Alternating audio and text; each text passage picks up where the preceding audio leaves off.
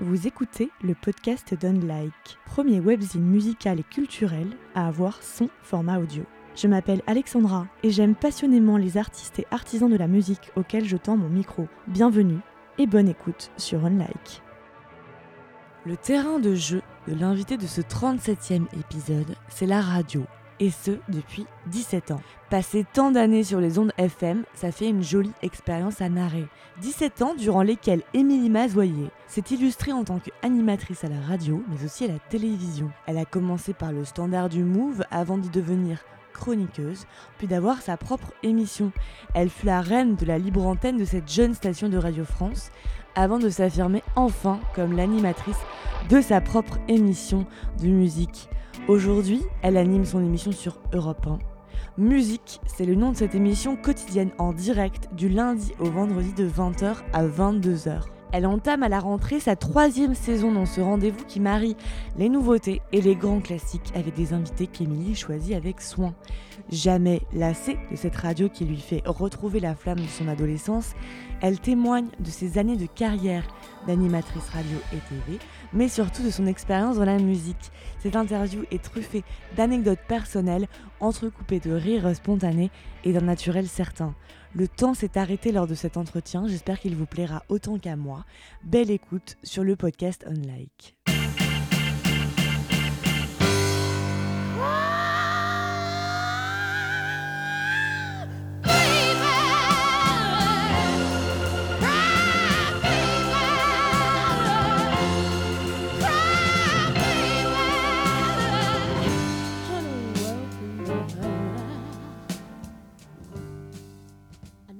Merci beaucoup, euh, Émilie Mazoyer, de m'accorder cette interview sur Unlike.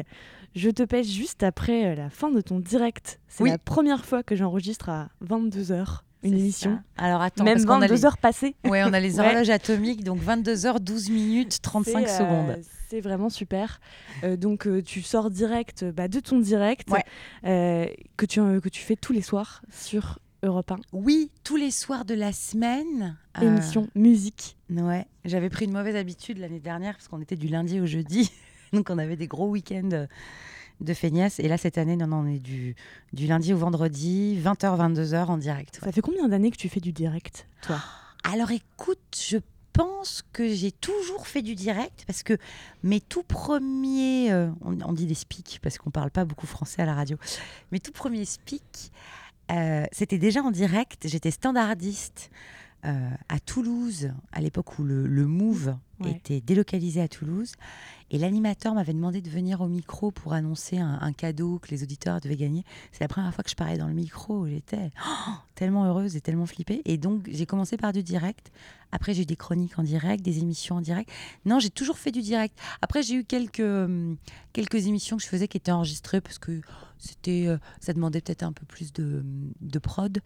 Et puis, à certaines périodes aussi, j'étais du week-end, notamment à Radio France. Et pour des raisons d'emploi du temps, de technicien et tout, j'enregistrais des trucs. Mais donc, ouais, mon premier direct, ça remonte à 2001. Donc, ça fait 18 ans. 18 ans de direct. Ouais. Et euh, la première fois que tu étais en direct, justement, à la radio, tu avais conscience de, de, bah, du fait d'être écouté en direct par tout le monde et de parler directement sans, euh, sans montage, sans filtre. Alors j'avais parfaitement conscience, je vais te dire pourquoi, parce que je n'attendais que ça. ça c'est euh, incroyable. Voilà. c'est incroyable. vraiment, euh, c'est marrant parce que je ne suis pas hyper ambitieuse sur plein de choses dans la vie. Je suis plutôt euh, quelqu'un qui se laisse porter. Tu vois, j'attends, je passe pas de casting, j'appelle pas les directeurs d'antenne et tout machin. Mais à l'époque, donc en 2001, j'ai 21 ans. Je suis à la fac en licence d'anglais. Je sens bien que va falloir trouver autre chose parce que c'est pas la passion. Et en fait, euh, je suis au Move à Toulouse donc, ouais. et je suis standardiste.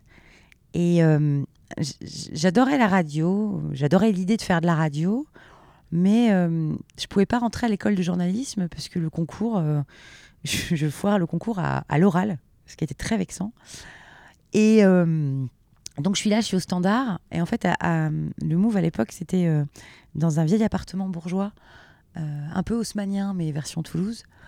Et en fait, le, mec qui, faisait les infos était à l'étage et le studio était au rez-de-chaussée. Et pour aller au studio, il devait descendre un escalier en colimaçon. Et tous les matins, c'est horrible, j'ai honte. Tous les matins, euh, j'attendais au pied de l'escalier en colimaçon en me disant il y a bien un jour où il va tomber. Ah tu prendras sa place. Je vais lui prendre ses papiers et c'est moi qui vais aller faire le flash, tu vois.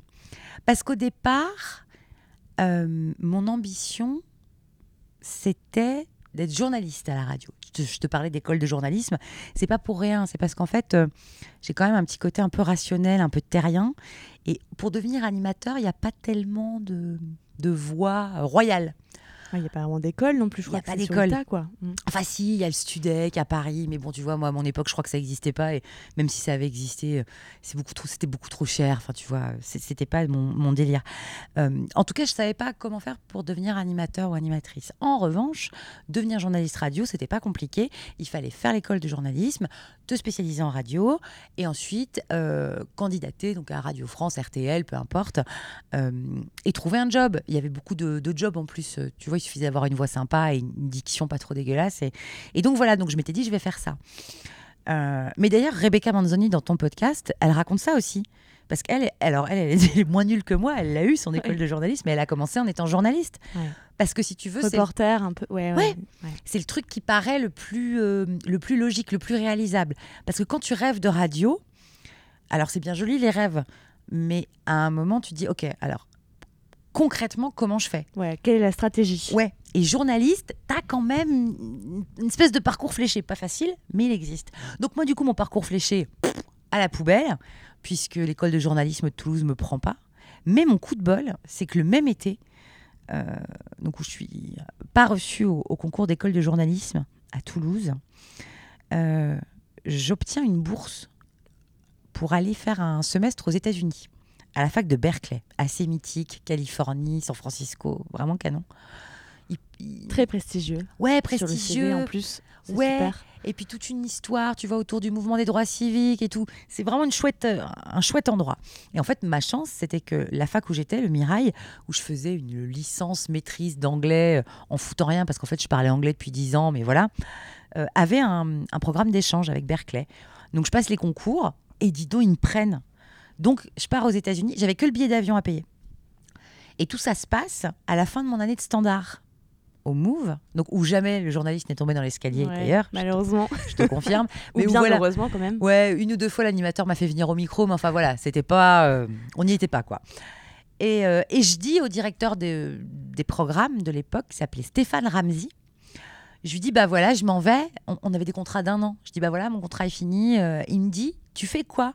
Et je dis ben je- là je pars aux États-Unis. euh, à la fac de Berkeley, euh, et il me regarde, il me dit Ah, mais c'est super ça comme sujet. Le Move, c'est une radio jeune.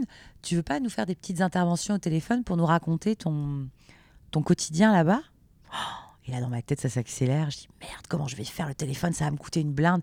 Je me dis Ouais, je m'en fous, tant Ah pis. oui, tu penses à ça d'abord avant Direct. de te dire waouh, reporter sur Premier place. truc, je me dis Merde, ça va me coûter. Tu sais, c'était. Enfin bon. Et en fait, euh, bah, j'ai dit oui. J'ai fait genre Ouais, ouais, ouais, on va gérer et tout. Et, euh, et donc, c'était mes premières, euh, mes premières piges, tu vois. Et donc, ça se passe plutôt bien.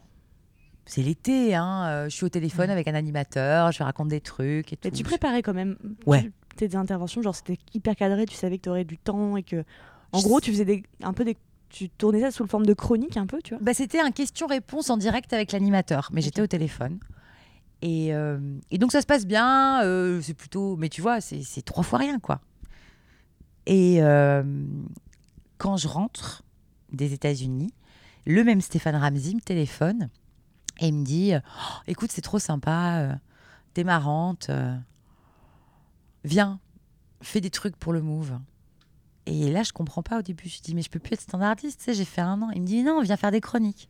Et donc là, c'est mon premier contrat. Je me souviens, il m'avait mis sur un petit papier euh, mon adresse email, ma première adresse email Radio France, tu vois, euh, avec euh, Bienvenue Émilie et un petit smiley. Et je me suis dit, bah merde alors, je vais, je vais faire de la radio. Ouais. Je me suis fait jeter de l'école de journalisme, mais je vais faire de la radio. Et donc, à partir de cette rentrée-là, c'était la rentrée 2002, septembre 2002, euh, je suis embauchée pour faire des billets d'humeur. Mais je n'en revenais pas, tu vois. Euh, qui était payé 50 francs, puisque c'était encore des francs, parce que je suis une vieille personne. et c'était à 6h20 du matin. Waouh, donc ça commençait déjà. Et ça m'a permis de lâcher la fac. Parce que je dis à mes parents, Ah, pardon, mais 6h20 en direct, euh, je peux pas enchaîner avec les cours derrière, tu vois, je suis crevée. Et ma mère a tout gardé. Parce qu'en fait, j'écrivais mes chroniques. J'ai jamais réussi à écrire quoi que ce soit sur un ordinateur. Moi, si je suis sur un ordinateur, je vais sur Internet et je regarde des, des vidéos de bébés chats. euh, je peux pas. Donc tout. aujourd'hui? Ouais, je suis Ouais, incapable d'écrire quoi que ce soit sur un ordi, je te jure. Sinon, tu Si- tweets. Ouais. Beaucoup. Oui, beaucoup. si j'ai un gros projet, c'est papier crayon. Quitte après à tout recopier dans un mail et tout, mais je perds un temps fou, mais j'arrive pas, à, j'arrive pas à écrire en, sur l'ordi direct. Bref, donc j'écrivais tout euh, sur des feuilles que j'entassais sur mon bureau. J'habitais encore chez mes parents, j'avais 21 ans, 22 ans. Et en fait, ma mère a tout gardé. Elle m'a ressorti le, le carton l'autre jour. C'était mauvais.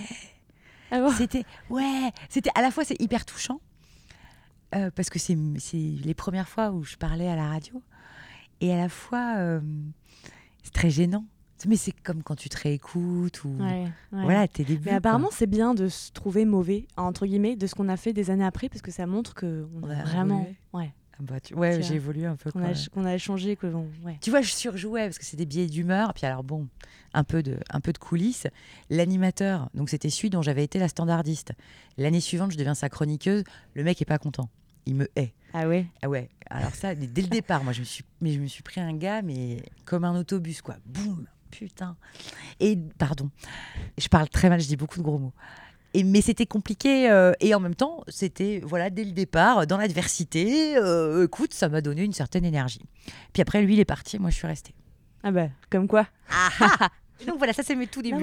Donc je suis vraiment un, une- une- un pur produit de Radio France, puisqu'entre ses premières chroniques en 2002 et euh, 2015, le moment où je quitte Radio France, euh, bah voilà, 13 ans sur place quoi.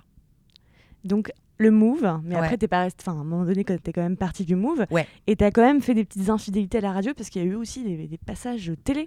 Ouais, Beaucoup. alors là aussi. hein. J'en ai regardé pas mal d'ailleurs sur YouTube, des Oh. récents. sur T'as Canal. pas regardé des vieux du trucs vrai. un peu ripou Bah, je me suis dit, est-ce que je le fais ou pas Mais bon, enfin bon, voilà. Mais non, mais Pas mal de passages télé. Et Beaucoup. même, euh, il y a pas longtemps, je suis tombée sur euh, une émission qui parlait, je crois, d'Elton John. ah ouais. Et euh, je te voyais aussi dedans. euh, Ouais. J'étais là, waouh, c'est Émilie. Ça c'est ma grande fierté. Alors il faut que tu saches que tous ces trucs là sont pas payés. Euh, quand tu vois, tu sais, les espèces de soirées, Ouais. Elton John, Michael Jackson, Avec pas mal de gens qui témoignent Voilà. et qui. euh, T'es pas payé. D'accord. Les connards de télé, pardon, de télé-réalité, ils sont payés. Et mais toi, jour- journaliste, je suis pas journaliste, mais assimilé journaliste ou spécialiste musique, t'es pas payé. Et à chaque fois, les prods, ils te disent non, mais ça vous fait une belle exposition. Et euh, au début, j'en faisais plein. Maintenant, j'en fais très peu. Je fais que quand le sujet m'intéresse. Et là, en l'occurrence, euh, la soirée Elton John sur TMC, j'avais ouais. bien envie de la faire parce que j'adore Elton. Et il y a un côté, je suis très fière de ça. Euh, ça me rapporte donc aucun argent, mais ça m'apporte un sentiment de satisfaction quand je vois écrit sur l'écran euh, Émilie Mazoyer, animatrice musique ou experte musique, Ouais.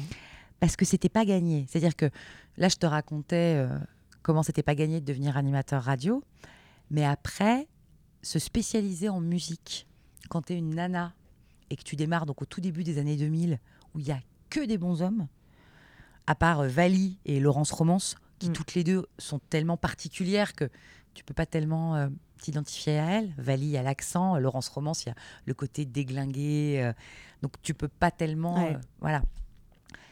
Et mais j'ai toujours voulu faire ça. Et mm, au- sur le Move, mon émission qui a eu le plus de succès, c'était une libre antenne où je parlais aux ados. C'était excellent, ça s'appelait Les filles du Move. Mais je crois que la libre antenne, globalement, ça a quand même pas mal de, de succès. Enfin, c'est un peu un espace, euh, tu vois, où les gens peuvent pas mal euh, Ouais. parler librement, un, un truc un peu à part. Et- et alors surtout à l'époque, parce que là aujourd'hui, je pense que les moyens de communication ont tellement évolué que un ado qui téléphonerait pour parler à la radio, ce serait presque. Ouais. On se dirait non mais c'est fou, c'est un fake, il est casté, etc. Mais à l'époque, ça se faisait encore.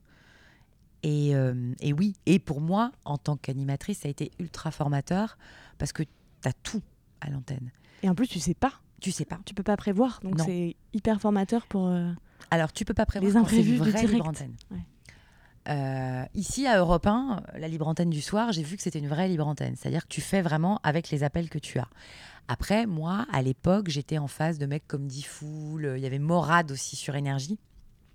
Et tous ces gars-là, en fait, c'était des fausses libres antennes.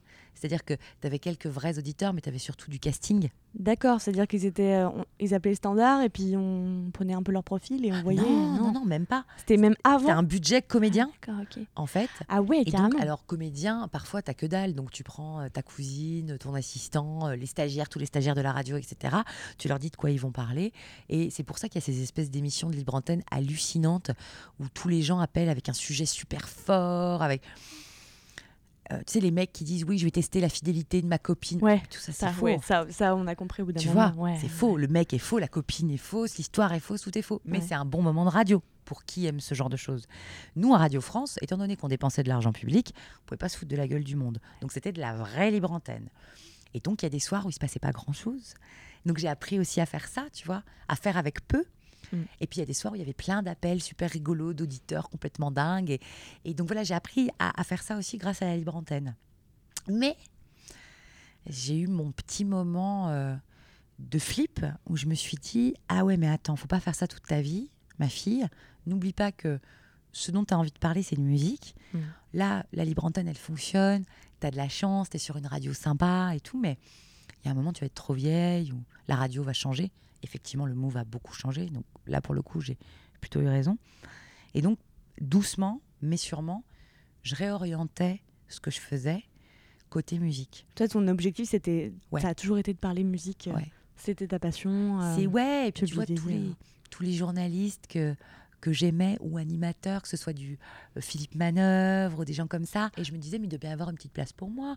Euh, je ne veux pas faire exactement comme eux, mais moi aussi, je veux aller interviewer une telle et un tel. Ouais, et- toi aussi, tu veux ta chance, quoi. Ouais. Et en fait, ça a été le plus dur. C'était plus dur de me spécialiser musique que d'arriver à la radio. C'est vrai. fou. Ré- rétrospectivement, c'est ce que tu. Bah ouais, parce que tu vois, arriver à la radio, il m'a suffi de faire euh, la maline neuf mois au standard et de faire. euh, voilà. Et, et puis, de- en moi, j'avais très envie de le faire. Donc, il y a ça aussi, quand as la dalle, Ouais. que tu dis, bien sûr, je me lève à 4 heures pour 50 francs, évidemment. Euh, bien sûr.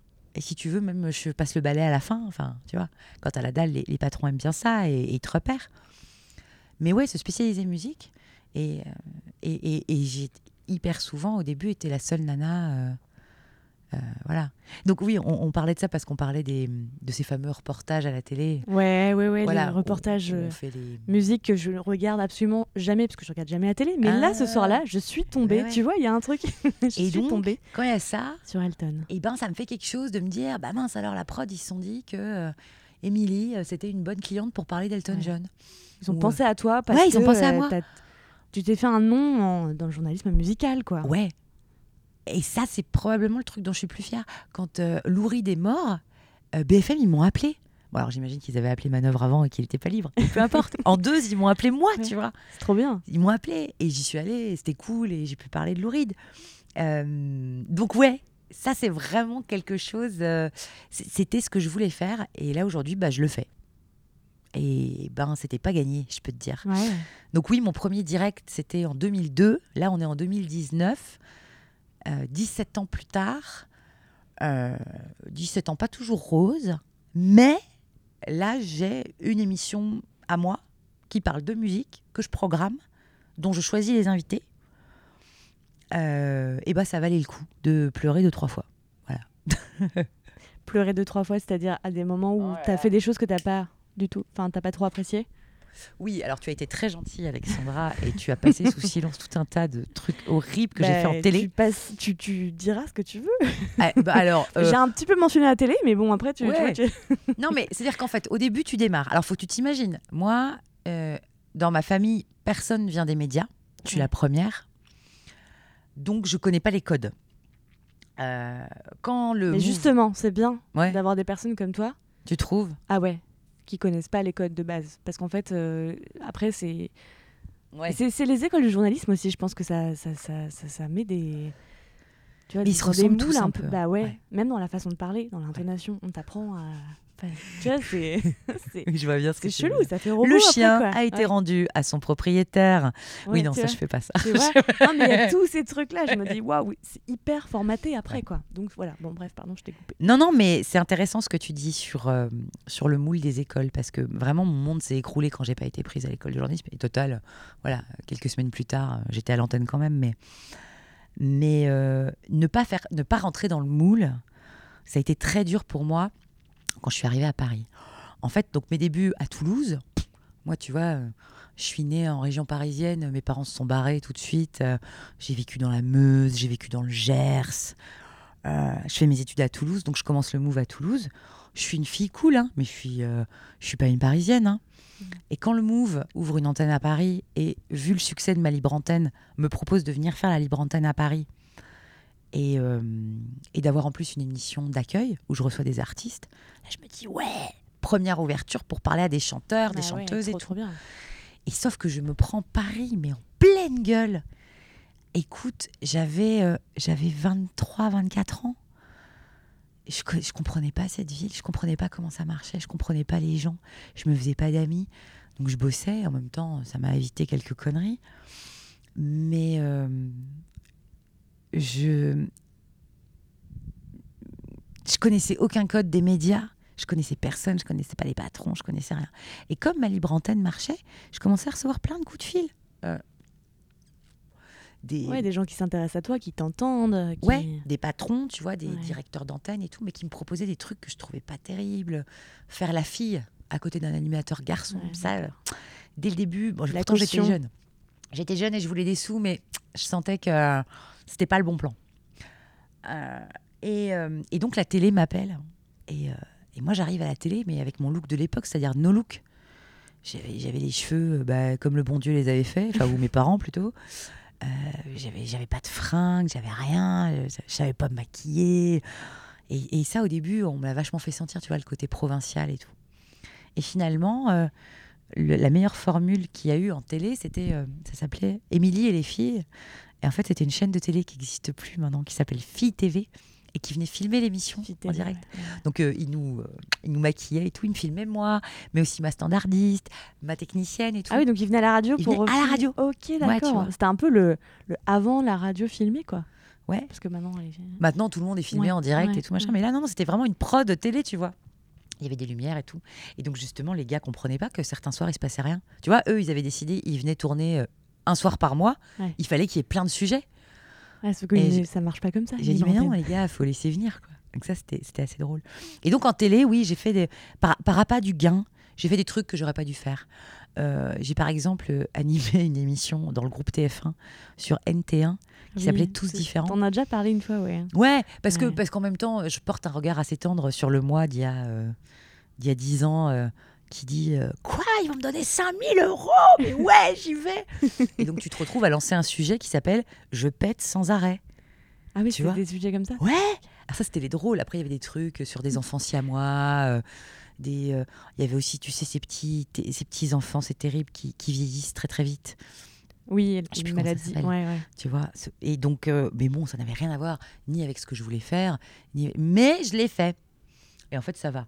Après, j'ai fait des émissions de télé très cool. J'ai fait le morning d'M6, Ouais. voilà, avec Magloire et Pierre Mathieu. Bon, ben, ça, c'est les plus grands fous rires de ma vie. Euh, J'avais fait 10h le mag aussi sur TF1, et ça, c'était intéressant parce que c'était en direct à 10h du matin. Et il y avait de gros moyens, c'était c'était une chouette émission. Donc, j'ai fait des trucs cool hein, en télé, vraiment. Mais j'ai fait des trucs pas terribles aussi. Et c'est à ce moment-là, justement, euh, après une chronique des Garibert dans Libé, où il parlait de Je pète sans arrêt, un épisode inoubliable de tous différents, où je me suis dit, meuf, t'as pas bossé. Tu vois, on est en 2010, à ce moment-là, 2011. Ouais, 10 ans, quoi. Ouais, je me dis, t'as pas bossé tout ce temps-là euh, pour te faire cataloguer. euh. Et donc, j'ai mis un petit peu le, le sur ces émissions-là. J'ai gagné moins de sous, mais je me suis reconcentrée sur la radio. Du coup, ça m'a apporté euh, plein de bonnes choses. J'ai pu faire France Inter. Ça, c'était sympa. Le Fou du Roi. Ouais. Une émission d'été aussi autour de la musique. Et, euh, et à partir de là, c'est là où voilà, vraiment j'ai euh, j'ai pu euh, vraiment m'orienter euh, musique et où on se posait plus la question. C'était, bah oui, Émilie, elle fait des émissions musique. Ouais. Voilà. Mais j'ai failli me perdre euh, dans les méandres de la télé. euh. Ouais, mais je pense que c'est Ouais. tentant aussi quand on te propose euh, des formats différents, on, on a envie de se tester un petit peu peut-être aussi. euh. Oui, tu as envie de te tester et puis, euh, et puis tu as envie de montrer que justement, ça y est, maintenant tu sais t'habiller, tu sais te maquiller, tu es devenue un peu bonne. Tu vois, il y a ce côté, Ah, y avait ça la revanche de la fille de province. Ah ouais, à fond. Oui, oui, il y avait vraiment ça. C'était pas forcément la meilleure raison de le faire, mais il y avait ça. Il y avait les sous, parce que pareil, quand tu arrives de Toulouse, où tu as un appart à 300 euros par mois, et tu arrives à Paris, euh, et c'est Bah 1000 ouais. balles, Ouais. et tu es là, tu fais, mais comment je vais faire? Enfin, tu vois et, euh, et voilà. Et puis, Paris, ça s'apprivoise. Les grosses boîtes de radio, ça s'apprivoise. Tout ça euh, a mis du temps à se mettre en, en place. Mais en fait, ma chance, c'est que j'ai commencé très jeune. Ouais, parce que vers la vingtaine, Vingt- enfin, ouais, c'est 22 super ans. jeune. Ma première émission, euh, enfin, ma première chronique, j'ai 22 ans. Ma première émission, j'ai 23. Il y a quand même quelque chose chez toi de l'ordre presque du micro naturel, enfin d'une certaine aisance. Enfin, Quand même, je regarde tes passages euh, Ouais. télé, euh, enfin c'est t'es comme chez toi. Écoute, j'ai eu la chance à l'aise. ouais, de pas avoir peur Aussi du bien micro. caméra que micro. J'ai pas la trouille. Parce que ça, c'est un truc que tu peux pas prévoir. Et, et je crois que tu ne peux pas le guérir. Tu as des gens, Ouais. ils te parlent dans la vie, ils sont passionnants, drôles. Et à la seconde où ils sont devant un micro, ils sont bloqués. Ou même une caméra, parce que c'est encore autre chose. Une quoi. caméra, c'est Ouais. encore autre chose. Bloqués. Ouais. Et alors là, euh, je ne sais pas, il y a peut-être des façons de, de guérir ça. Mais moi, j'ai vu des gens qui n'ont jamais réussi à, à guérir ça et qui, du coup, font autre chose, tu vois, écrivent ou produisent, ou etc. Ouais. Mais qui ont ce, ce blocage à partir du moment où ça tourne. On te filme, on te, on t'enregistre. Moi, j'ai pas ça. Euh, alors, est-ce que ça vient des, des heures euh, quand j'étais enfant, euh, puis euh, ado, euh, à m'entraîner devant ma glace euh, Peut-être? Ah peut-être. Ah, tu sais, je sais pas. aider, ouais. J'avais déjà cette, en- cette envie-là Ouais, à ce j'avais moment-là? Ouais, d'accord. a toujours été en toi. J'avais envie. Chez moi, on écoutait beaucoup la radio quand j'étais petite, donc j'aimais bien ça de toute façon. Et puis l'envie m'a prise en deux temps. La première fois, c'était, bah, c'était Love in Fun, c'était Doc Eddie Fool. T'appelais, c'est ça? Ouais, j'avais appelé. J'étais l'héroïne de ma classe. Quand au tu collège. Ouais, au collège. J'étais passée une ou deux fois, je crois. Et euh, j'ai une anecdote marrante à ce sujet. Donc, Doc Eddie Fool, toute mon adolescence, une bonne partie, j'écoute, j'adore. Je découvre plein de choses sur le sexe, mine de rien, parce qu'ils ont fait quand même pas mal d'éducation et tout. Et là, on fait fast forward, on est en 2014. Et euh, un soir du mois d'août, euh, je pars à la maternité pour accoucher. Euh, un peu la trouille parce que euh, un mois d'avance, pas prête, ma valise n'était pas prête, l'horreur. J'arrive à la maternité, bon, j'accouche, ça, ça va. Toutes les femmes vous diront un voile de pudeur, j'accouche, Ça ça, va. va. Et j'entends et on me dit bah on va donner le bébé au pédiatre pour vérifier que tout va bien. Moi je suis un peu dans les vapes et tout. Ma môme part déjà, elle a, elle a 10 minutes, elle est déjà plus là. Et on me la ramène, et là j'entends une grosse voix qui me dit euh, bah, Il est parfait ce bébé, madame. C'était le doc, Ah oui. de Doc Eddie Fool. Ah oui. En fait, le doc, donc son vrai nom c'est Christian Spitz, et il est pédiatre. Et donc, il a un cabinet dans Paris de pédiatrie, et il fait des permanences dans la maternité où j'ai accouché. Il fait les, les- les nuits, tu vois, les accouchements, enfin, parce qu'il faut un pédiatre en fait quand, Ouais. euh, quand t'accouches, pour, pour justement checker le bébé. Et, euh, et donc, c'était lui. Et je me suis retournée. Mais T'as reconnu sa voix. Mais, ça Mais de ouf Oh Tu là sais, il là. a cette grosse voix. En plus, c'est un peu le moment où tu t'y attends pas forcément. Bah. C'est-à-dire que t'es à poil, euh, les jambes écartées quand même. Enfin, tu vois, puis t'as t'as pas passé le meilleur moment de voile de pudeur. tu, tu as, tu as bien travaillé. Et ouais, le doc, il était là. Et je me suis dit, waouh, la vache. C'était très étrange. Et du coup, c'est devenu le pédiatre de ma fille, évidemment. Tu penses que j'avais chopé le doc, j'allais pas le laisser filer? C'est sûr. Et, mais voilà, bref, euh, tout ça pour dire que, en tout cas, quand j'écoutais Doc Eddie Fool, euh, je m'étais dit, c'est c'est super de faire de la radio parce qu'en fait, quand je les écoutais, mais toute la grille de Fun Radio à l'époque, il y avait d'autres animateurs. Il y avait un mec qui s'appelait Arnold, un mec qui s'appelait Max. Et en fait, tu avais envie d'être leur pote. Et ça, j'ai trouvé ça génial. On les imaginait, on imaginait leur tête, on imaginait la vie à Fun Radio. Ils faisaient des blagues et tout. Et on avait envie d'être leurs amis. Ouais, mais je crois que c'est ça, c'est quand ça, quand t'es à ce stade où t'as envie d'être pote avec les animateurs Ouais. radio, c'est que waouh, c'est que ça fit bien quoi. Oui. et qui font vraiment passer autre chose Ouais. que euh, les infos, les machins euh, qu'ils peuvent partager avec toi. Et on avait l'impression que c'était un super gang, Fun Radio, au début des années 90, vers 94, tu vois. C'était vraiment la grande époque. Et, euh, et j'avais envie d'être leur pote. Et puis après, un peu plus tard, ouais, bah, comme je te disais, je commence à réfléchir. Je me dis, la musique m'intéresse tellement. Euh, J'ai tellement envie d'aller parler euh, aux artistes, d'essayer de comprendre. Mais et alors pour moi, c'était forcément, ça passait forcément par la radio. À aucun moment je me suis dit, je rêve d'être journaliste à Rock et Folk. Ouais, Ou je rêve d'être photographe ouais, de concert, ou- ouais, ouais. Je sais pas pourquoi. Dans ma tête, c'était la radio. C'est comme ça. Mais euh, mais oui, et pour le coup, j'avais raison en fait, parce que par ce métier de radio, je te disais tout à l'heure, oui, la télé, euh, j'ai appris à me maquiller, à gagner des sous, super. Mais par la radio, j'ai appris, euh, enfin, j'ai réalisé euh, quasiment tous mes rêves, quoi. Ouais, de rencontres artistiques. de rencontres Humaines. artistiques de... et de situations.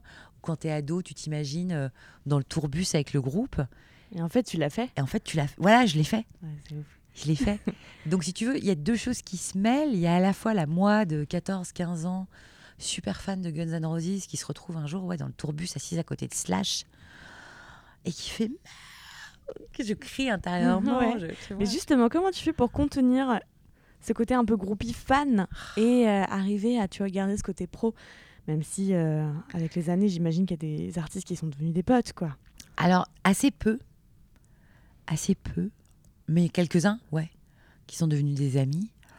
Euh, et alors, quand je rencontre, ça peut être n'importe qui, tu vois, la semaine dernière, j'ai interviewé pour la première fois Enrico Macias. J'avais envie de pleurer du début à la fin.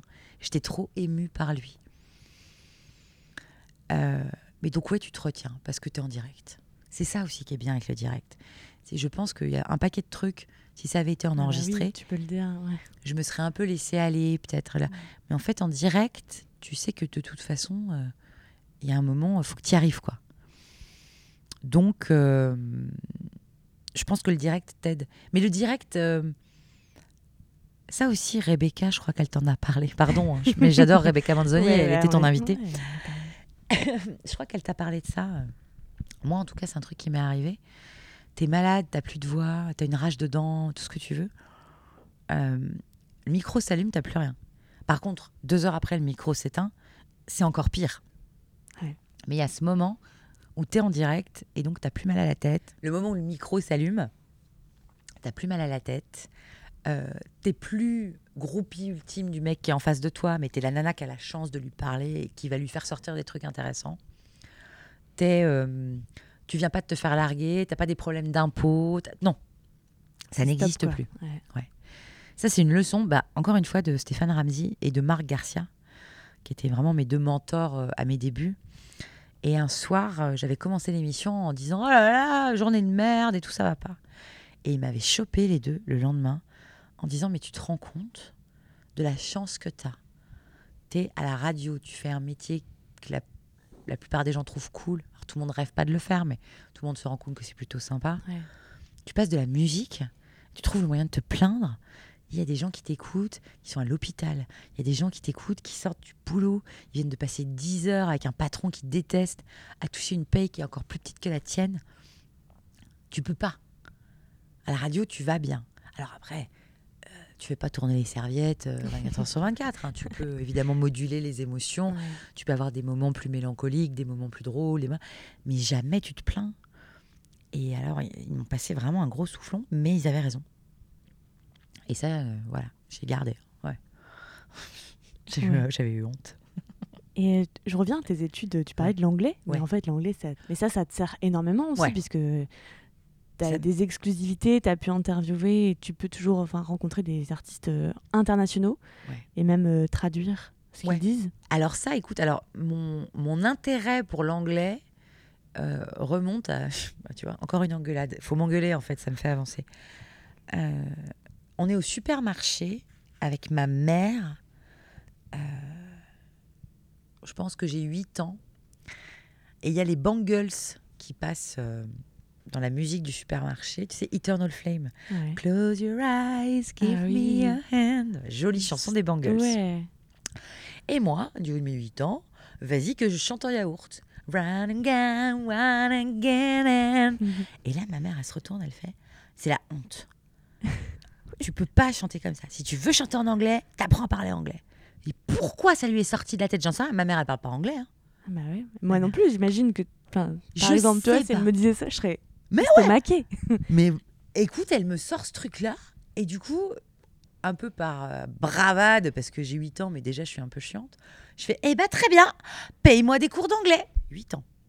Et elle me paye des cours d'anglais.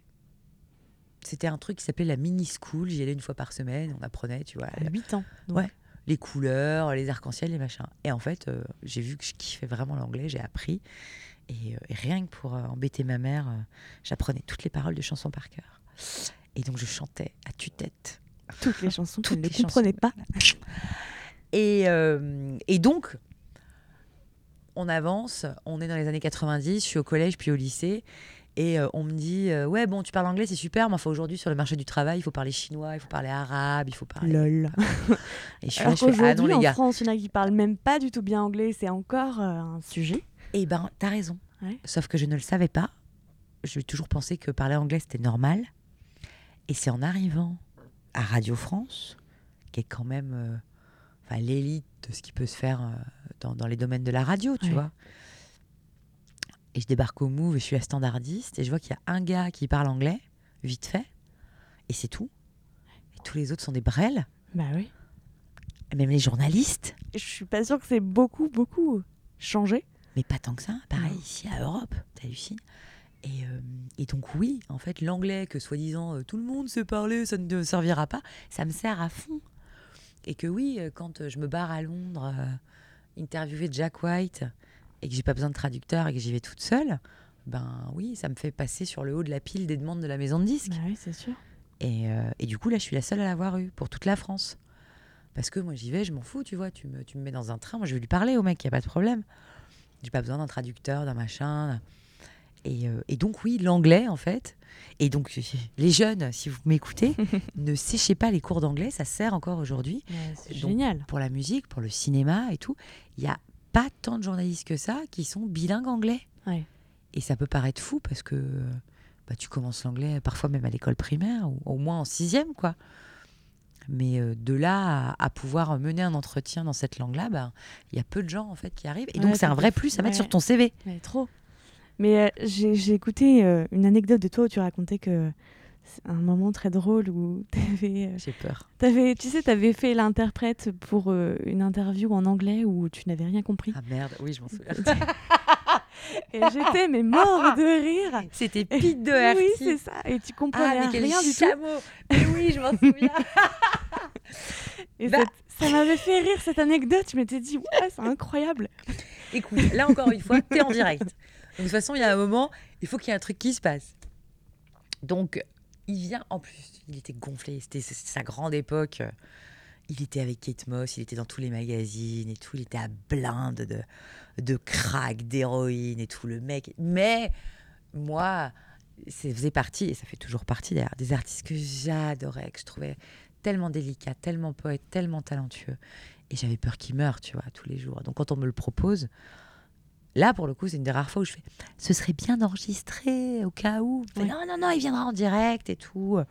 Il vient avec une copine. euh, c'est elle qui l'amène au studio, parce qu'évidemment, les gens de la maison de 10, personne n'arrive à l'avoir au téléphone. Tu vois, le mec est vraiment un électron libre. Ouais. Mais il est à Paris chez cette meuf, euh, t'inquiète pas. Bon. Mon émission s'appelait la Move Session, c'était de 20h à 21h sur le Move. Évidemment, il vient pas. Il se pointe à 21h10 pendant la libre antenne, les filles du Move. Je fais bon, bah, on, va, on va faire Pitou, hein, euh, il est là. Et Bah tout. oui. Il vient, il a sa guitare, il chante et tout. Et arrive le moment où je dois lui parler. Et là, ah, je lui pose la première question, d'abord en français puis en anglais. Je m'auto-traduis, jusque-là tout va bien. Il comprend ma question, je vois un éclair de- dans ses yeux, il a compris ce que je lui demandais. Et là, il commence à répondre. Et là, il met aucune consonne, quoi. Enfin, j'entends pas les consonnes. Mm. Une espèce de. Et là, je fais merde. t'es en direct. En plus, j'en avais fait des caisses, tu vois. Ça faisait huit jours que je disais Peter T sur le Ah oui, tu l'annonçais, tu l'annonçais.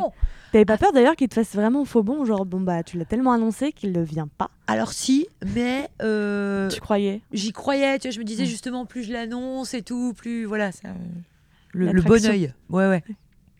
L'autosuggestion et tout. Ouais. Et là, donc, je me rends compte que je comprends rien à ce qu'il raconte, mais rien. Et euh, donc, je commence la trad en disant Bon, alors, j'ai pas tout compris, mais. Et là, j'invente.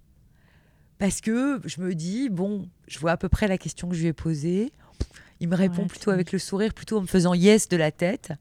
Et donc, euh, voilà. J'ai fait ça. C'est horrible. Ah oui, mais en même temps t'avais pas le choix. Mais alors si, j'aurais pu dire, bon bien, je ne comprends rien euh, à ce que dit Pete Doherty, donc on va faire autre chose. Sinon, j'aurais pu faire ce que font certains animateurs, pas très courageux, euh, qui disent, on a un problème technique.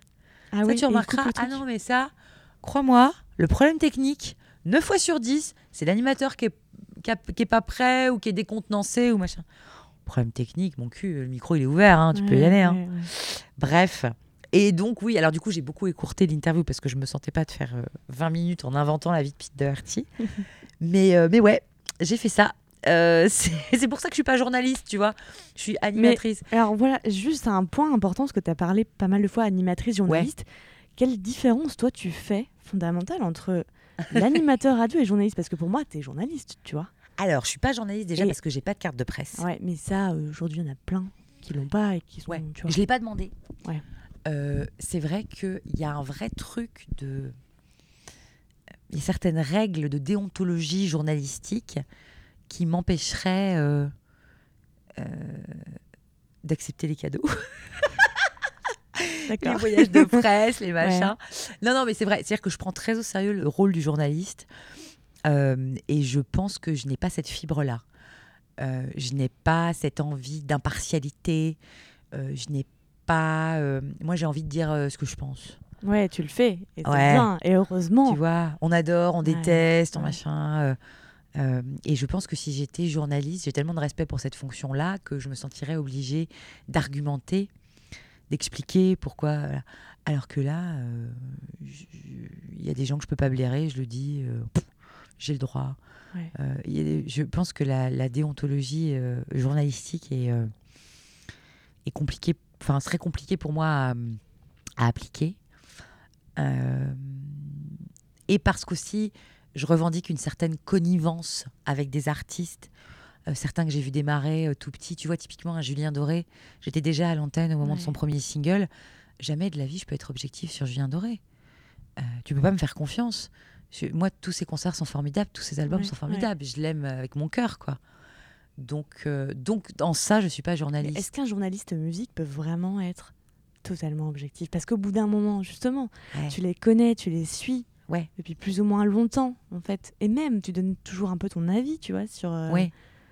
Et c'est pour ça que. T'as euh, toujours un parti pris. Ouais, je pense que tu as un parti pris, mais après, un journaliste musique euh, fera peut-être quand même. il prendra son rôle suffisamment au sérieux pour faire une critique froide. Je, moi, je peux pas être froide. Je ne sais pas le faire. Je ne sais pas le faire. Je prends tout très à cœur. D'ailleurs, je n'invite dans mon émission que des gens que j'aime. Ouais. Parce que jamais de la vie, ouais. euh, je pourrais avoir en face de moi quelqu'un dont je respecte pas le boulot euh, et, euh, et lui parler sérieusement de son boulot. Je peux pas. Donc c'est pour ça le côté animateur me, en fait, ça me donne aussi un peu des, ça me donne des excuses, tu vois, quand j'ai un comportement justement pas très, euh, pas- pas- euh, peut-être un petit peu trop euh, à fleur de peau ou des choses comme ça. Je fais oh mais c'est bon, je suis pas journaliste. hein. Euh, voilà. Puis les rédactions m'angoissent énormément. Là, j'ai j'ai traîné un peu dans la rédac d'Europe 1 euh, la saison dernière parce que je faisais le, la chronique musique une fois par semaine dans la matinale de Patrick Cohen. Ouais. Et euh, si tu veux, il y a des sujets avec des enjeux tellement énormes. des- je, je me sens très éloignée de ça. Et euh, quand tu arrives, toi, avec ton petit disque, euh, entre un attentat et un- une élection et Bolsonaro et je sais pas quoi, c'est dur de. C'est dur de, de prendre 3-4 minutes. C'est pour ça que j'admire beaucoup euh, Manzoni, d'ailleurs. qui prend 4 Ouais, minutes dans, dans la la matinale matinale. d'Inter. Et à aucun moment, tu te dis Non, mais sérieusement, on pourrait pas parler d'autre chose? Ouais, Non. Mais justement, Elle, heureusement qu'elles sont là. C'est Ouais. ces minutes où on parle de musique ou. euh, Ouais. Mais c'est parce que c'est elle. Une espèce de nat- d'autorité naturelle dans la voix et de. Je sais pas, moi, quand j'écoute. euh, Quand j'écoute Rebecca Manzoni, à aucun moment je me dis Ah, elle raconte des cracks, n'importe quoi, elle est pas prête. non, tu vois, non. jamais, ouais. Sans la meuf ultra préparée, ultra sûre d'elle, etc. Donc elle peut prendre cet espace-là. Euh, moi, je suis mieux euh, le soir avec mes, mes invités, mes, mes marottes. et voilà. Euh, donc non, je ne suis pas journaliste. Je suis animatrice. Et après, je je sais pas si ça fait une grosse différence pour les auditeurs. Je crois, je non, crois, je, sais je rien. sais, je- je pense pas, mais Si, tu vois, je peux dire des conneries. juste je m'en fous. Je peux faire tourner les serviettes, euh, je peux faire des blagues, je peux chanter. Euh, je chante d'ailleurs régulièrement dans l'émission, c'est une horreur. Euh, je- euh, voilà, euh, quand je dis une connerie, je rigole et je dis Ah, j'ai dit une connerie, je me suis trompée. Je dis des gros mots et tout. J'ai l'impression que quand tu es journaliste, toutes ces choses-là, tu peux pas tellement le faire. Ou alors, tu pas très crédible. Tu vois ce que je veux dire? Ouais, je vois ce que tu veux dire. Ouais, ouais. Alors que là, comme je suis animatrice, ça passe, c'est pas très grave. Ouais. Mais je par exemple, Manzoni, elle peut pas dire dans sa chronique Mais qu'est-ce que c'est que ce bordel Non, bah non. En plus, ouais, mais après, tu as aussi la personnalité à laquelle on est habitué. Je pense qu'elle ne, ne dit pas ça. Non, Sauf mais quand elle est saoule très tard. quand, ça fait, euh, comme toi, 20, 20, enfin, 18 ans, euh, Ouais, 17. 17 ans, pardon. Ne Euh, vieillis je pas, c'est déjà suffisamment grave. 17 comme ans ça. que tu es à la- à l'antenne et que Ouais. puis que tu es toi-même. Tu vois, Ouais. tu, tu, tu, tu es. C'est drôle que tu tu dises ça parce que les gens, quand ils me rencontrent dans la rue, ils me disent Ah, t'as la même voix qu'à la radio. Sans blague. Ouais. Alors t'es là, je fais Ben oui. Et disent, ah non, mais pas les autres. En fait, euh, t'as pas mal d'animateurs, Ah, ils prennent tu une voix. ouais. Ils prennent une voix comme ça pour parler. Et, euh, et après, dans la vie, ils n'ont pas la même voix. Euh, alors j'espère qu'elle le prendra pas mal, mais typiquement, Mélanie Bauer, de France Inter, ex-Nova pendant des années. Mais dans la vie, elle n'a pas du tout la même voix qu'à la radio. Elle pose sa voix. Alors, ce qui est un talent génial. Moi, je ne c'est sais pas un faire ça. art, quoi. C'est un art. Ouais. Tu joues avec ta, je sais pas, ta glotte, tes cordes vocales, je sais pas comment tu fais. Mais Mélanie Bauer, elle te parle dans la rue et après elle te parle au micro. Tu jures que c'est pas la même personne. Et euh, moi, je le fais pas. Déjà parce que je sais pas le faire. Je pense que quand tu prends des cours, peut-être avec un orthophoniste ou quoi, peut-être qu'on doit t'apprendre à faire ça. Moi, je sais pas faire. D'ailleurs, Marc Garcia, mon premier patron, qui est un grand mec qui a fabriqué la FM en France, tu vois, qui était justement à, à Europe 1, euh, qui a fait plein de trucs. Enfin, c'est un, très très grand punk, Marc Garcia, qui est, mort il y a quelques années malheureusement. J'étais une de ses dernières euh, découvertes. Et euh, Marc Garcia, un matin, la- l'année de mes premières chroniques, donc la saison 2002, l'année de mes billets d'humeur, j'étais sortie très contente un jour du- d'une chronique. Donc je me pointe à l'espace café du Move, c'est un peu fierotte quoi. Euh, et il est là. Et je lui dis Ah, bah patron, tu vas me payer un café après la super chronique que j'ai fait ce matin. Et il me dit Ah, ça, t'as une sacrée voix de poissonnière, hein, mais ouais, on t'aime bien. Et là, j'ai fait Waouh Ok, j'ai pas la voix des meufs de FIP. J'ai compris ce jour-là. Ouais, mais c'est pas grave, en fait. J'ai pas. euh, Ouais, parfois j'ai ma voix qui se barre dans les aigus et tout. C'est pas grave. C'est pas grave, en fait. On, on- T'as plein de façons. euh, Non, mais elle est super ta voix. Elle est poissonnière, meuf. C'est lui qui l'a dit. Marc Garcia a dit poissonnière. Tu sais, il disait toujours la vérité, Marc. Mais, mais il faut des gens qui ont une voix naturelle, Une une, voix façon tous les jours. naturelle de se Ouais. comporter parce que on peut s'identifier euh, des Ouais. gens comme qu'on- qu'on- bah, qui sont normaux entre guillemets, qu'on sent pas formaté ou trop euh, ou, trop dans le- l'exercice journalistique, Mm. tu vois, très Bah, c'est ce que tu me disais tout à l'heure ouais, sur les, ouais. Les, les- les écoles de journalisme, les écoles de Ouais, radio. Ils je ont tous trouve un peu vraiment. le même phrasé. Mais euh, et puis après, euh, étant quand même, ayant beaucoup bossé jeune, je me trouve une excuse. euh, j'ai tendance à être un peu fainéante avec l'âge. Et le fait de ne pas travestir ma voix entre l'antenne et la vie euh, est un grand confort puisque du coup, bah, j'ai des cessaments à faire. ouais. Tu vois ce que C'est je veux dire C'est un effort mais en moins c'est pas, et pas c'est nécessaire. pas négligeable. Quand tu fais deux heures par jour, euh, de, voilà, il y a ça. Et même chose avec l'écriture. Alors, mis à part les chroniques que j'ai pu faire en matinale chez Patrick Cohen, où là, effectivement, c'est écrit au, au poil de cul, pardon, à la virgule près, parce que tu as 3 minutes 22. Et voilà, et c'est comme ça, et c'est la matinale, donc tu t'écrases et tu fais tes 3 minutes 22. En dehors de ça, j'ai jamais écrit un papier. Ah, tu n'écris pas, là, par exemple, te- des chroniques euh. Enfin, quand tu, là, tu présentes à l'émission musique, tu passes des sons, tu parles des artistes et tout, tu n'écris pas tout ça Non, j'écris rien. Je prévois avec mon réalisateur avant l'émission les sons. Je lui dis bah voilà, tu me mettras le refrain euh, de Gossip, euh, tu me mettras, euh, j'en sais rien, l'intro des mots bleus de Christophe. Ça, on le travaille vraiment parce qu'il faut que le son soit prêt. Ouais. Quand il part, il faut qu'il parte au bon endroit. Mais je n'écris rien parce que au début, la première année, quand je fais mes petites chroniques payées 50 francs à 6h20 du matin, j'écris. Je me dis putain, c'est long, mais c'est une chronique. Et je me dis ouais, de toute façon, moi, je veux pas être chroniqueuse. euh, Qu'est-ce que je peux faire et tout. Je- quand je serai animatrice, j'écrirai plus. Et toujours Stéphane Rabier et Marc Garcia, ils m'ont dit alors, c'est pas compliqué, il y a deux écoles. T'as ceux qui écrivent et ceux qui écrivent pas. C'est ce qui va au feeling, quoi. Mais ils m'ont dit attention, si tu commences à écrire, t'écriras toute ta vie.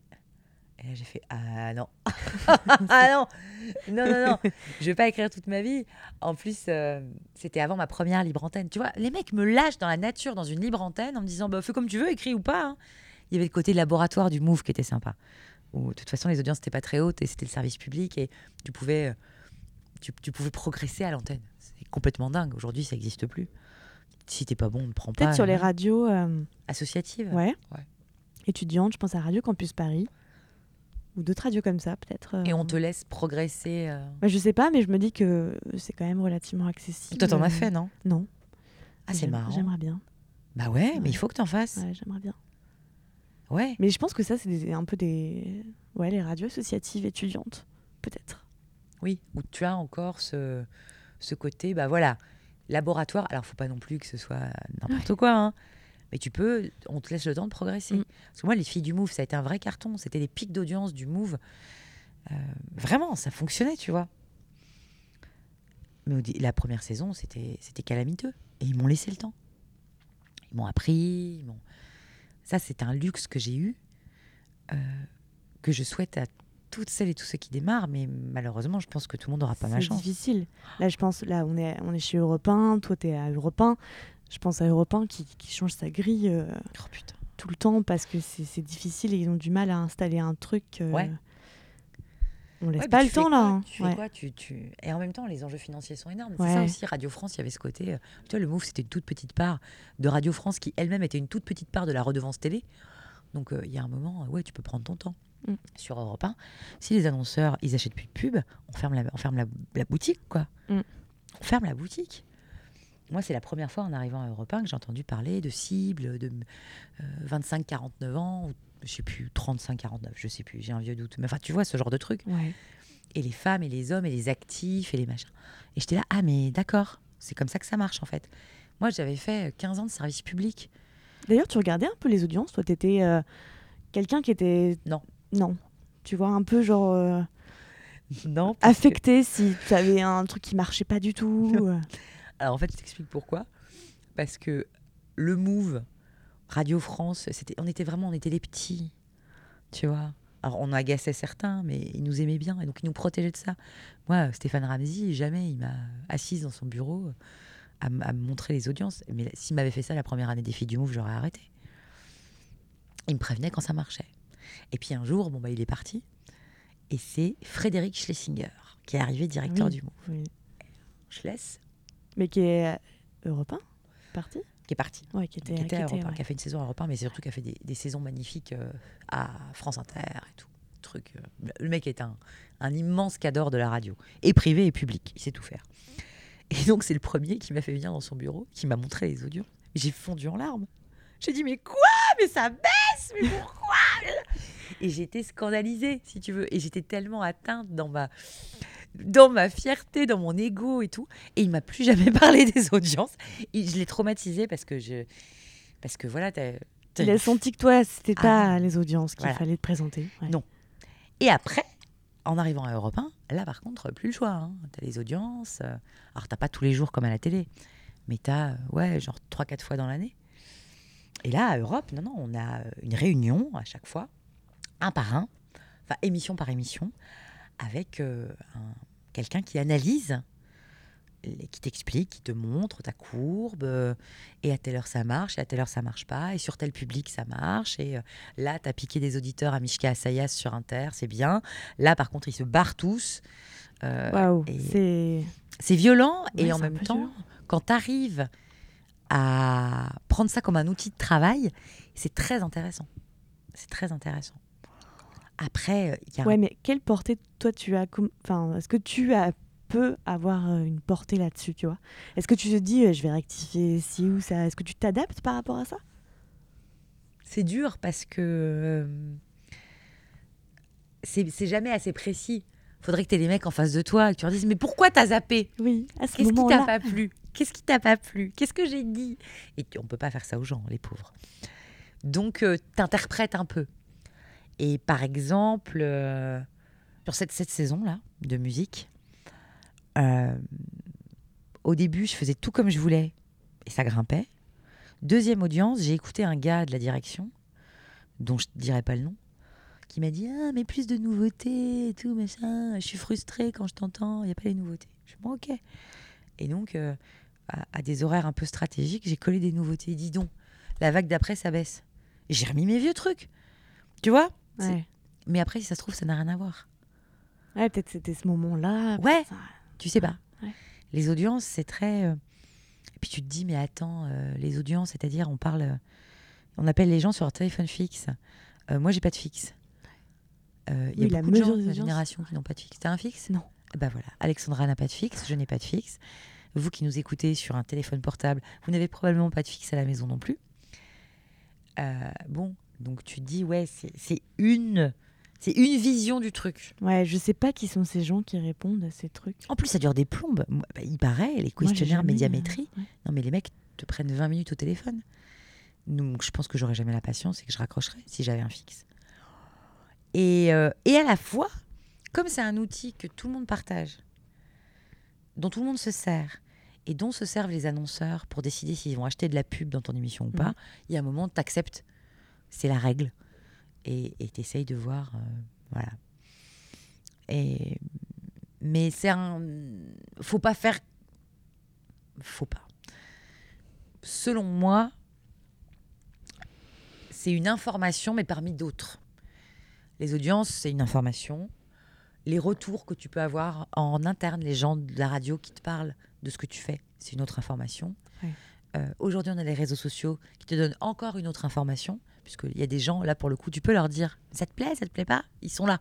Donc, c'est des vrais gens. Il y a ça. Il y a. euh, Donc, voilà, les audiences, ça fait partie d'un faisceau d'informations que tu peux avoir, de retour sur ton boulot. Euh, un peu plus fiable quand même que, par exemple, ma mère, qui trouve tout génial. Oui, elle n'est pas objective. Ah On non. en revient à la- Tellement pas. l'objectivité. Ah non, elle trouve tout formidable. Difficile, bah oui. C'est un les- les scandale. proches, les... Ah ouais. quand t'as un lien. Ah, il n'y a rien à faire. hein. Et, euh, et donc voilà. Alors après, le problème, c'est que c'est cette information-là qui peut te foutre à la porte. euh. Mais ouais, c'est. Écoute, on fait quand même des métiers très peinards. Euh, ah, moi, en tout cas, c'est un métier qui m'amuse, qui me passionne. Euh, donc oui, il y a ce truc-là qui est pas très drôle. Le jour des audiences, t'as toujours Morandini qui fait des, des tweets dégueulasses en annonçant que t'es morte. Et là, tu fais mais non, attends, pas du tout. Il a mal lu. Euh, et au-delà de ça, euh, enfin voilà, moi ça m'empêche pas trop de dormir. Puis il y a des chefs qui sont payés très cher pour que eux ça les empêche de dormir. Oui, c'est ça, les responsabilités. Ouais. On, on tu est vois. payé plus cher pour Moi les je pense que je serai jamais chef de rien. Et je voilà. Donc ça fait partie des choses que j'essaye de, de m'épargner. Voilà. Est-ce que ce sera ton dernier mot, Émilie je la serai fin jamais chef, dis donc, c'est sympa. Je sais pas. Je pense qu'on va peut-être s'arrêter parce que là, je, tu sors de ton direct, t'as fait deux heures, tu dois être je lessivé. suis un peu crevée. Ouais, on, on- je vais, je vais, on va s'arrêter. Enfin, Je suis crevée à la fois, non, c'est c'est agréable. euh, Je, je parlais que de moi. Mais, je mais c'est trop bien. Ouais. J'ai même pas, des fois, j'ai même pas besoin de. Je m'étais dit, ouais, comment ça va se passer? Enfin, tu sais, tu sais jamais, tu vois. Et en fait, tu, tu parles, tu, tu racontes super bien toute l'histoire. Ah, Ton histoire. ouais. Euh. Oui, je, je t'ai pas parlé de plein de moments euh, nul et moche, mais tant mieux en fait. Voilà, Déjà, tu dis ce que tu veux. Ouais. On n'est pas toujours obligé de parler des trucs moches. On Ouais. peut parler aussi que des trucs sympas. Ouais, parce qu'au final, de toute façon, tu fais quand même, enfin, je fais quand même le truc dont je rêvais quand j'étais ado. Ça, c'est incroyable. Moi, je trouve ça incroyable. Ouais. Enfin, Parce que, en fait, je crois sincèrement qu'il n'y a pas une période, alors plus compliquée que l'adolescence, mais pas une période plus chouette, dans le sens où euh, toutes les émotions que tu vis, les rêves que tu as, les amitiés, les amours, les désamours, les trahisons, tout est poussé à l'extrême. Enfin, moi, en tout cas, j'ai eu ce genre d'adolescence où mes moments de joie, mes fous rires, euh, étaient incroyablement euh, beaux et, et drôles, et, et où mes moments down étaient sinistres et tout. Et je pense que j'aimerais jamais aussi fort la musique que j'aimais quand j'étais ado. Je pense que je serais jamais autant amoureuse que je l'étais euh, quand j'avais 14 ans. Et donc, en fait, mon métier de radio me ramène à cet ado que j'étais, pour laquelle j'ai beaucoup de tendresse. qui aimait intensément, passionnément. Ouais. Et du coup, ça me reconnecte à cette période de vie où tout est extrême. Et je crois que c'est très précieux. Parce que souvent, en fait, tu sais, quand tu es ado, tu trouves les adultes chiants. Parce que, justement, tout est très raisonnable. Trop sérieux. Ouais. trop- Mm. Sérieux, raisonnable, raisonné. On se fait une raison, se faire une raison. Oh, ça, c'est un truc. L'âge de raison. Tu vois, Ouais. tout ça. Et, euh, et du coup, comme ma petite flamme de radio et de musique est née dans ces années-là, entre, on va dire, entre 90 et 98, eh ben, euh, le fait de vivre une vie qui est assez fidèle à ce que cette môme imaginait, ça me reconnecte à elle et ça me permet de pas, alors que je suis maman, euh, ça me permet d'avoir une zone de ma vie où je suis pas raisonnable du tout. Et, euh, et ça, c'est oui, c'est une grande chance. Et d'en et d'en- d'en faire mon métier, quoi. C'est pour ça que tu as plein de gens qui continuent à jouer de la musique avec leurs potes ou tu sais, faire des trucs comme ça, Ouais. connectés à l'adolescence. Ouais. Et je pense que c'est ultra précieux. euh, et euh, alors, ça t'amène des soucis parce que, par exemple, j'ai un, énorme problème avec l'autorité, avec les chefs. Je- je- à chaque fois, je suis là, je suis mais pourquoi il vient me parler, lui? Tu vois, j'ai ce côté vraiment comme, comme un pion qui vient te- t'engueuler parce que tu es en retard. Mais d'un autre côté, euh, voilà, ça rend la vie, euh, ça rend la vie un petit peu plus, euh, un petit peu plus rigolote et, euh, et ça fait que je m'ennuie jamais quand je suis ici, quoi. Dès que le micro est ouvert, moi, je suis, je suis, ici- je suis tellement contente, quoi. Comme une ado, ouais, exactement.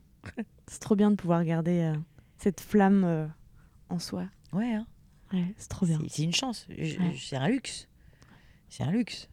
Euh, mais je l'ai et, et croyez-moi, j'en profite. Ouais. Émilie, ne sois jamais raisonnable. ne deviens jamais raisonnable. Jamais. promis, Alexandra, promis.